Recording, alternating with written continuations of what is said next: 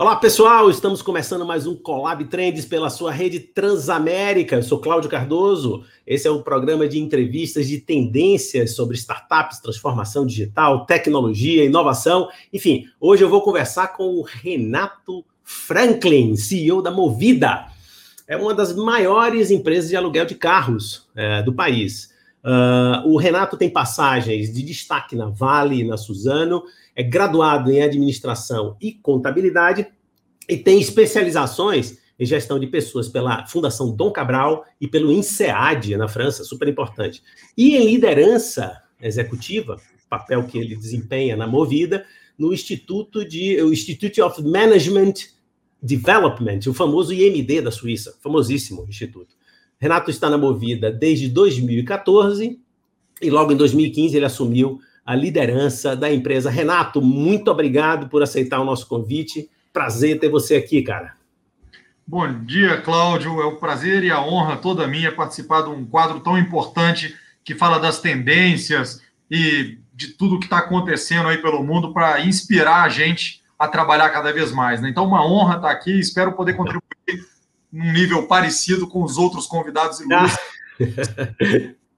Legal. Obrigado, Renato, pela sua gentileza, cara. Olha, é, eu acho que a gente já pode começar por aí, né? Uh, há pouco tempo aqui a gente recebeu uh, um, um vice-presidente da Ford lá nos Estados Unidos, a gente bateu um papo muito legal sobre mobilidade. E ele falou dos imensos desafios da indústria, uh, dessa indústria, né? Com inovações que estão acontecendo, prevendo que os próximos cinco anos serão disruptivos para essa, essa visão, né? Enfim, então eu quero começar com você pelos desafios da Movida perante esse cenário, né? Imagino que o, o mercado de aluguel de, de, carros tenha sofrido um forte impacto pela epidemia, enfim, mas ao mesmo tempo tem um, um panorama de mudanças é, importantes, né? Perfeito, perfeito. Acho que o mundo todo está se transformando, né? Não dá para falar uma indústria que não vai se transformar mas a indústria automotiva acho que ainda é mais claro para todo mundo a grande transformação que está acontecendo e que vai passar o mundo inteiro por essa transformação.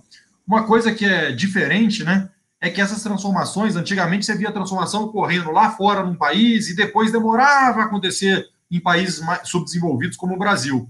Hoje as mudanças são mais globais e isso acontece de uma forma mais rápida. Então a gente vê desde questões como eletrificação de veículos, né, que direcionam Olha o valuation das indústrias automotivas. Né? Você pega uma Tesla valendo mais do que as cinco é, maiores automotivas tradicionais. Então, a eletrificação é dada como certa e vai acontecer. As tendências ESG que estão modificando tudo.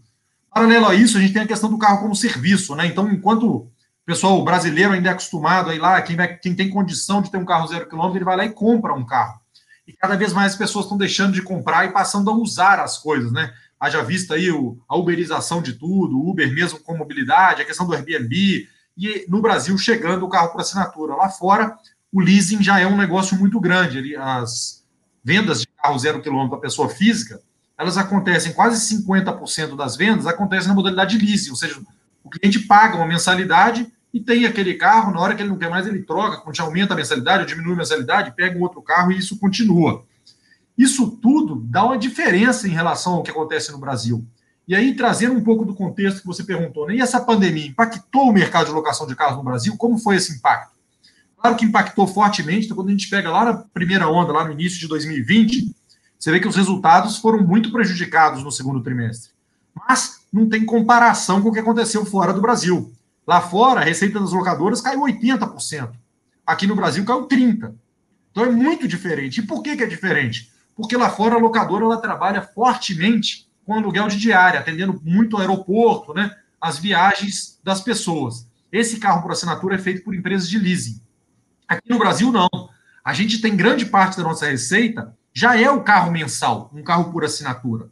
Inicialmente foi para o corporativo, né, na gestão de frota corporativa, que a própria empresa de rentacar como Movida faz também frota executiva e frota comercial, frota administrativa, frota de operação das grandes indústrias e empresas do Brasil, como também o carro por assinatura de empresários, profissionais autônomos e até de pessoa física, que desde 2017, quando nós lançamos o Movida Mensal Flex, foi o primeiro produto voltado para a pessoa física, vem crescendo bastante, mas recentemente fizemos é, também o lançamento do zero quilômetro, né? Que a pessoa escolhe o carro e faz isso e anda para lá e para cá. Então, desafios enormes, com impacto grande, mas que, sem dúvida, trazem um potencial gigante. Se for falar do desafio da Movida hoje, eu fiz uma brincadeira outro dia com o time de gestão, a gente conversando aqui, né? Nosso modelo de gestão bem colaborativo, a turma trabalhando com muita energia, acreditando no fundamento desse mercado. Eu brinco que hoje é como se fosse exatamente sete anos atrás, quando a gente chegou na Movida. Cheguei aqui, a Movida tinha 150 pessoas, 2 mil carros, né? Aquela receita de 90 milhões de reais. Nós crescemos bastante a companhia, hoje quase 5 bilhões de receita, mais de 3.500 pessoas, quase 120 mil carros. Então, uma outra companhia, fizemos IPO, dois movimentos de equity, captação de dívida, hoje o caixa robusto, a empresa de outro tamanho. Mas olhando para o que eu tenho que fazer para frente, é mais ou menos o mesmo cenário. Acabamos de chegar, temos que fazer mais ou menos as mesmas coisas. Já era digital naquele momento. Ainda somos, hoje fizemos muito mais coisa digital. Então tem uma liderança no mercado digital. Mas o que a gente tem que fazer para frente é praticamente outra transformação digital. Digitalização muito mais completa. Além disso, ganhar escala de outro tamanho a empresa vai dobrar de tamanho. O ponto é a nossa capacidade de dobrar em dois anos, em três anos, em quatro anos ou em cinco anos, porque o mercado tem fundamentos muito positivos, demanda represada. E, obviamente, trabalhar na execução forte, formando gente, a gente crescer com capacidade de entrar num outro ciclo depois. Aí você está sempre entrando num ciclo de crescimento. Então, é um mercado que traz muita oportunidade, tem desafios sim, tem impactos de mercado, mas sempre tem muita oportunidade. E acho que o brasileiro né, tem essa cabeça de olhar sempre para as crises e procurar onde é que tem uma oportunidade aqui, que tem negócio, e mesmo em crises relevantes como essa, você vê muita gente conseguindo sair do outro lado e sair mais forte, mais bem preparado para surfar uma alta tendência. Então, um desafio gostoso, bastante diversão por aqui, Cláudio. Muito interessante, muito interessante. Engraçado que eu, que eu, eu acho que a, a, a coisa principal que você nos traz aqui para o Collab Trends é exatamente a especificidade do, do, do, do, contexto brasileiro, né? Porque quando a gente teve essa oportunidade de, de analisar o, o mundo, assim, eu estou vendo que o desenho é, do próprio, da própria ideia de locação de veículo aqui é uma conjuntura muito diferente, muito diferente. O impacto de carro elétrico aqui até por conta da questão da infraestrutura, vai ser completamente diferente, se é que vai acontecer de forma significativa. A nossa frota provavelmente vai continuar muito parecida. Agora, é, você pode falar um pouco ainda sobre essa questão do, do, digital, porque eu imagino que a questão de, ou seja, a loja física, ela de fato teve um impacto espetacular. Como é, como é agora? O, a pessoa entra, se é, serve ali no, no site, vai buscar no lugar é, ou faz uma espécie de aluguel permanente, vocês entregam o carro. Conta aí para gente como é essa solução.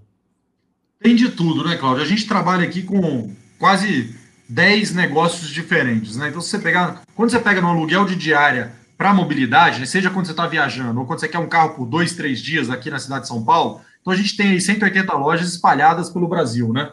90% das reservas são feitas totalmente online e muita gente aderindo ao check-in digital, né? Através do celular. Hoje você consegue fazer o web check-in, gerar um QR Code igual o de passagem aérea. E você chega na loja, o processo fica muito rápido, para você não ter que imprimir nada e fazer o contrato digital, além de ser mais sustentável, muito mais eficiente. É, agora, tem gente que ainda gosta de usar o call center, tem gente que gosta de chegar na loja e fazer a reserva. Aí você tem os carros mensais, no B2B, tem portal B2B, você faz tudo online praticamente. Na pessoa física também dá para fazer pelo site dá para fazer pelo site, pelo 0800.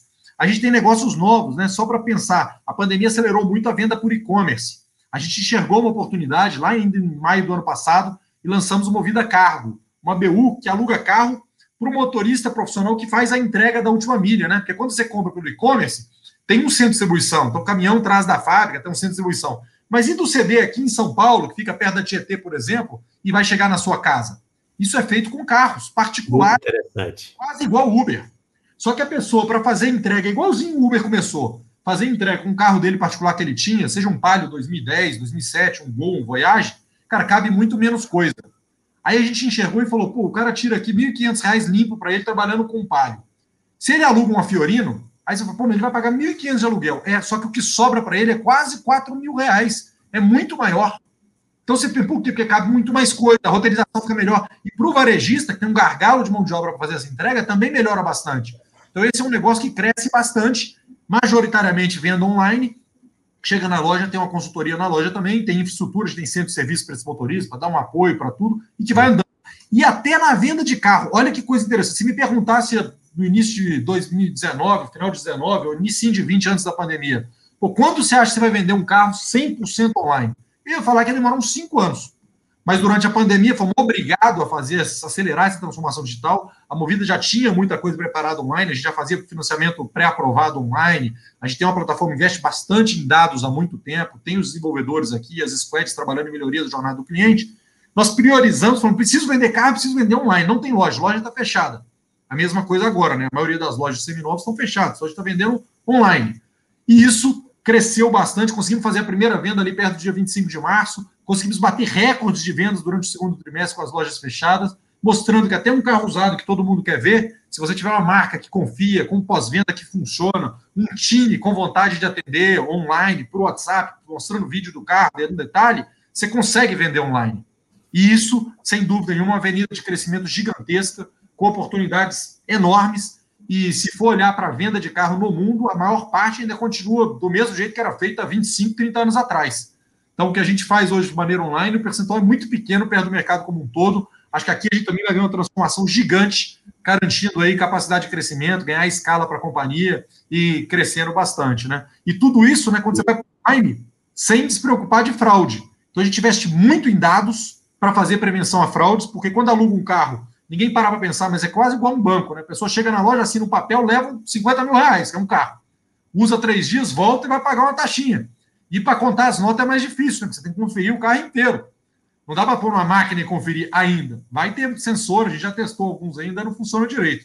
E a mesma coisa o carro. Então a gente investe muito em dados para prevenir fraude. O Brasil, então, aqui é, é uma das particularidades que não deixou o gringo ser bem sucedido aqui, né? As companhias estrangeiras que investiram no Brasil acabaram não conseguindo ser bem sucedidas você tem três players locais dominando o, mercado de aluguel de carros. Perfeito. Quer dizer, tem, tem essa noção, pois não, por favor. É, o, tem, tem, essa noção, é, questão de risco, que eu vou retomar ainda nessa, nessa minha pergunta, mas o, o, o meu comentário é o seguinte: isso que você está falando é uma espécie de MBA, né? Porque eu estou me lembrando aqui dos estudos lá de Michael Porter que eu fiz há alguns anos. Ele dizia: olha, a, a ameaça às vezes vem de outro lugar que não é o mais uh, evidente, do concorrente atual, vem de um novo concorrente de uma área incrível. Ou seja, eu estou falando, evidentemente, das concessionárias e da, da, estrutura de vendas de veículos que, que dominou, talvez, sei lá, durante 60, 70 anos, talvez, as concessionárias, ou 50 anos, pelo menos. É muito interessante isso.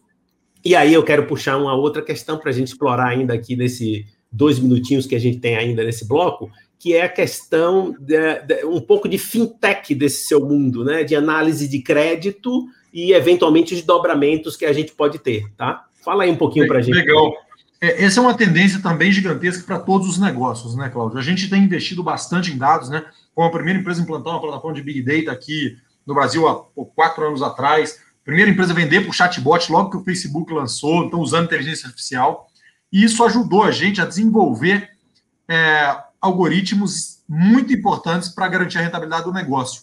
Hoje, como é que a gente faz? Primeiro, a gente passou a ter, desde o final de 17, início de 18, 100% da frota conectada, praticamente 100%. Os carros são conectados com rastreador. Eu tenho o COV, que é o Central de Operação Veicular, que fica lá em Mogi, com algoritmos vendo toda a movimentação dos nossos carros e prevenindo fraude. Então, quando um cliente entra no site, você faz todo o mapeamento de risco daquele cliente, né? Porque é igual um banco, como eu falei. Então, para emprestar um carro ou um dinheiro, é quase a mesma coisa você tem que fazer toda a análise de crédito. E aí você dá um ranqueamento, tem cliente lá pô, com menos risco, com médio risco, com mais risco. De acordo com o ranqueamento, aprovou o cliente, 90 e tantos por cento é aprovado, entrega o carro e você vai medindo o comportamento desse cliente para prevenir a possibilidade de fraude. No início, o pessoal achava a gente doido, né? porque você já comunicava a polícia, oh, eu acho que meu carro vai ser roubado, porque está acontecendo isso, isso, isso tal. Hoje já tem toda uma estrutura alinhada e você começa a perseguir ali quando você sente que vai acontecer, para atuar logo depois da fraude. Porque a recuperação de fraude é quase igual tratamento de lead para venda online. Você sabe como é que é, né? Para vender online, se você responder o lead do cliente com os primeiros dois minutos, a chance de conversão é muito maior que com 10 e é bem maior do que com um dia depois. É a mesma coisa o fraude.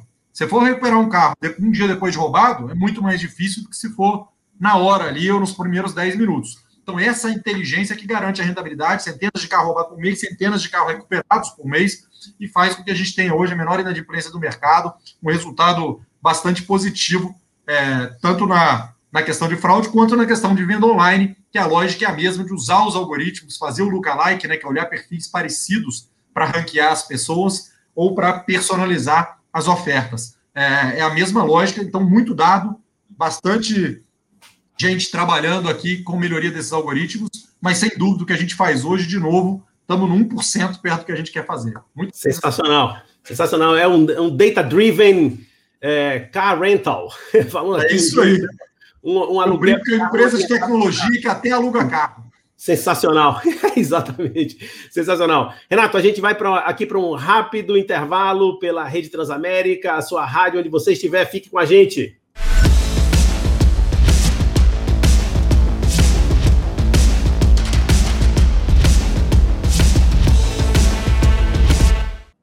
Colab Trends está de volta. Hoje eu estou com um papo incrível com Renato Franklin, CEO da Movida. Então eu queria trazer aqui de volta o Renato Renato, olha, você já falou, estava tá, desenvolvendo a questão de o lado fintech desse mundo que está em transformação e que você até brincou, né? No final do bloco, a gente faz, a gente até aluga carro, né? Faz tantas outras coisas. É aluga carro. Agora, antes de retomar essa questão, eu queria lhe fazer uma, uma pergunta num tom mais é, é, talvez intimista, pessoal. Você pode falar um pouco sobre a sua jornada, você é um cara jovem, é, presidente de uma empresa de, com faturamento de 5 bilhões, a, levou a empresa a esse faturamento, ajudou, trabalhou na equipe para levar essa, a empresa a esse faturamento, saindo de 90 né, milhões para 5 bilhões. Acho que é legal que o, o nosso uh, espectador e o nosso ouvinte soubesse um pouquinho dessa sua carreira maravilhosa aí, né? Bacana, bacana poder compartilhar um pouquinho. Acho que eu sou um privilegiado, tive muita sorte de estar nos lugares certos, na hora certa, e as oportunidades foram aparecendo. O que, que eu gosto de falar quando surge a oportunidade, a gente contar principalmente para os jovens, quem está começando, né? Ou quem está lá no startup, é, o que, que eu me baseei para orientar a minha carreira e acabou dando certo e chegando aqui. Primeiro, né, sempre ouvi muito do meu pai, né? O foco nosso no início de carreira tem que ser o aprendizado. Eu gosto muito de contar para os trainees nossos aqui, para os jovens da Movida, que tem dois jeitos de você crescer, né? Imagina aqueles toquinhos de madeira que a gente brinca quando criança. Se você empilhar um toquinho em cima do outro, você cresce muito rápido. Mas, normalmente, quando chega lá no alto, cai, né? Então é ruim. Então é melhor a gente, na hora de construir a carreira, ir por um toquinho do lado do outro, aprendendo um pouco de cada dimensão e subindo igual uma pirâmide. Isso fica muito mais sólido, você cresce um pouco mais devagar, mas quando acelera, você está lá numa forma muito mais robusta, muito mais sólida. Então, eu guiei a minha carreira buscando aprendizado. Fiz muitos movimentos laterais, ouvi sempre o meu pai nesse negócio e estudei bastante. Acho que estudar é sempre importante. Ah, o Cláudio comentou de alguns cursos, mas tem cursos pequenos que o tempo dedicado né, versus o conhecimento adquirido vale bastante a pena. O autoestudo, eu recomendo muito o autoestudo, né, então lê bastante. Hoje, para entender de negócio, né, você pega um setor qualquer, pega uma empresa aberta, tem muito material no site de relação com investidores dessa empresa e dessa indústria, desse negócio que você estuda ali e consegue ficar é, bem a par do que está acontecendo. E vendo as perguntas, o QA, né, o famoso QA que tem no final das calls de resultados, as pessoas, os investidores perguntam os pontos-chave daquele negócio. Então você consegue entender para onde você tem que estudar naquele negócio ali e aprendendo bastante. Foi assim que eu orientei a, a, a minha carreira, a minha jornada até aqui, né, para poder ter aprendizado. Passei pela Vale durante 10 anos, Estive sempre a serviço da empresa, tá? Isso também ajudou bastante, que é quando a empresa convidava uma oportunidade, era em outra cidade, vamos embora. Então, mudei várias vezes de cidade, mas isso dá muito aprendizado, conhece gente e tive o privilégio de encontrar, gente, pessoas que me ensinaram. Saber ouvir é outro ponto. E valorizar a experiência. A gente, quando é menino novo, a gente acha que tudo que é bom é o moderno. Quem mais me ensinou nem sempre foi o que mais ganhou, nem sempre foi meu chefe.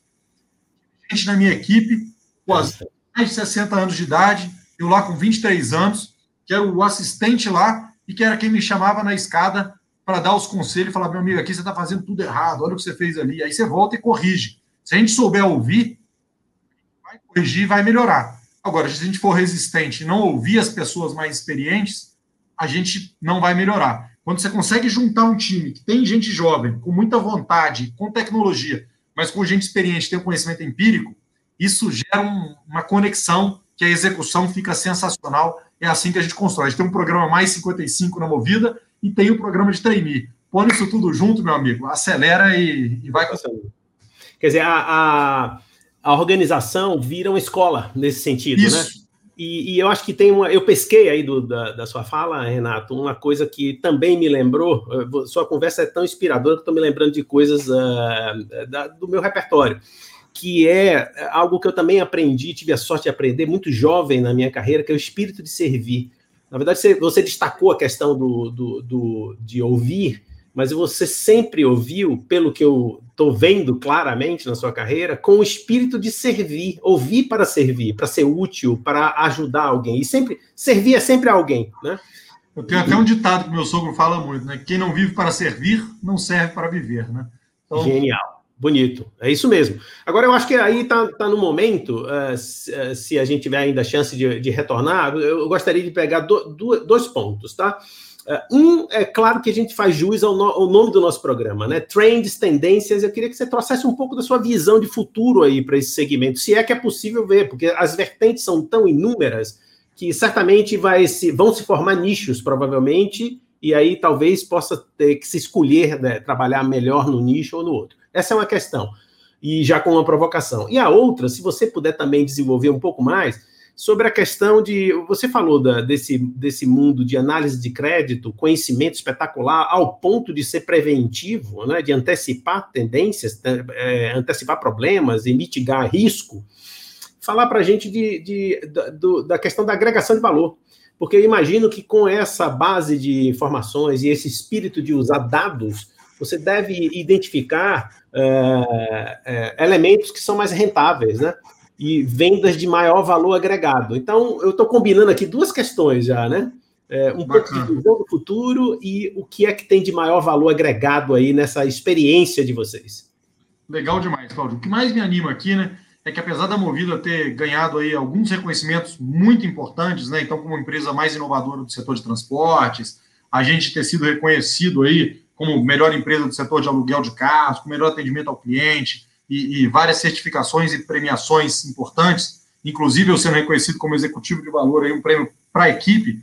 Acho que o que a gente fez até agora é nada, porque o mercado vai se transformar inteiro. Primeiro, essa tendência de coisas como serviço, né? Carro será um serviço, todo mundo projeta isso. Você pegar os números lá de fora e colocar no Brasil, né, você tem mais ou menos 1 milhão e 200 mil carros vendidos para pessoa física anualmente.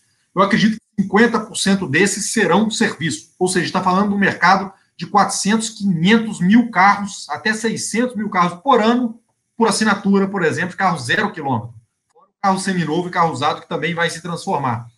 Isso é o que eu acredito e a gente está muito bem posicionado para penetrar nesse mercado, continuar crescendo muito no carro por assinatura, gerando valor e agregando serviço. Você pegar hoje na Movida, mesma coisa a gente tem a maior diária média do setor, que é bom para o investidor, né? Então, receita por carro nosso, bem bacana no Rentacar, agregando mais serviço. Foi a primeira empresa a vender movido Wi-Fi junto com o carro, a trazer o, o conteúdo de música com Deezer para dentro do carro e fazer várias coisas sem parar, né? Que gera menos fricção e agrega valor.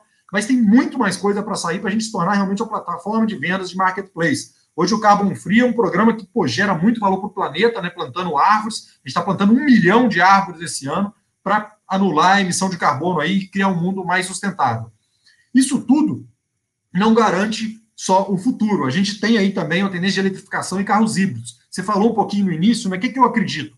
A gente assumiu um compromisso. A gente fez uma emissão do bond agora no início do ano, né? Quase 3 bilhões de reais no meio da pandemia, 500 milhões de dólares, a taxa de 5,2%. Primeira emissão externa de uma locadora no Brasil, primeiro Sustainability Linked Bond no mercado, no mundo da indústria porque tem um compromisso de sustentabilidade reduzir a emissão de carbono no longo prazo. E como que a gente vai fazer isso? Parte é energia limpa, desde agora para as lojas, para isso, para aquilo, mas parte é a eletrificação da frota. Eu acredito que a gente pode ter 20% da frota entre carros híbridos ou carros elétricos no longo prazo, em até 10 anos. Então, des estamos desmistificando o carro elétrico, lançamos o aluguel de um carro elétrico no final do ano passado, com o Leaf, o Nissan Leaf, líder global em vendas de carro elétrico. Estamos trazendo carro híbrido para a frota. Obviamente, começa pelo segmento mais premium, mas eu acho que isso vai chegar vai se popularizar um pouco mais. Estamos ajudando em projetos de infraestrutura para viabilizar o uso do carro elétrico. Hoje, para uso urbano, ele já é bastante rentável, tem um TCO bem bacana. Muita gente hoje já poderia estar gastando menos e não poluindo usando um carro 100% elétrico. Então, tem muita coisa para acontecer de tendência.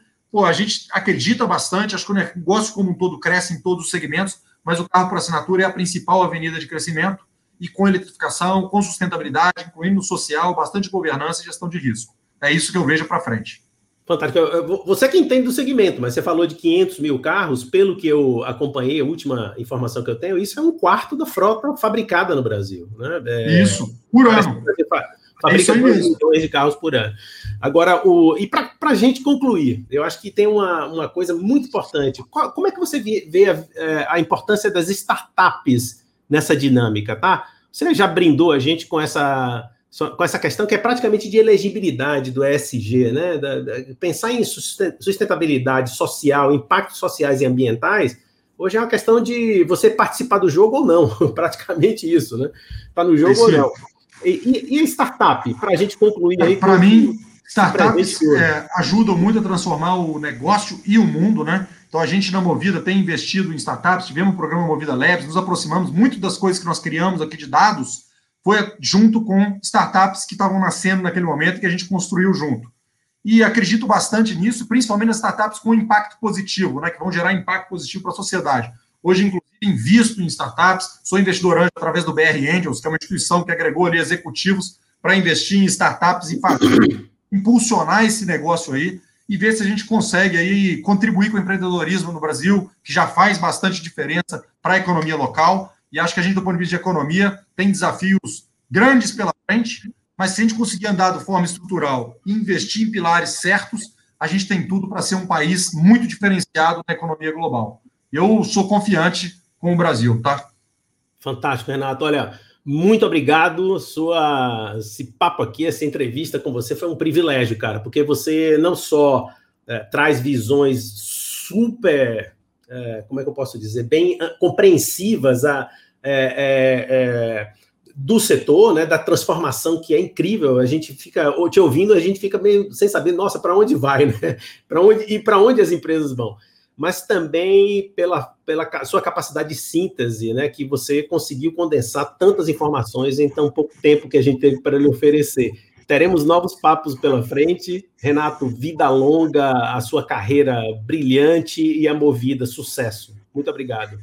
Eu que agradeço, foi um prazer estar aqui, Cláudio. Muito obrigado. Fiquem todos aí. Convido todo mundo a alugar um carro e experimentar na movida. Um grande abraço aí.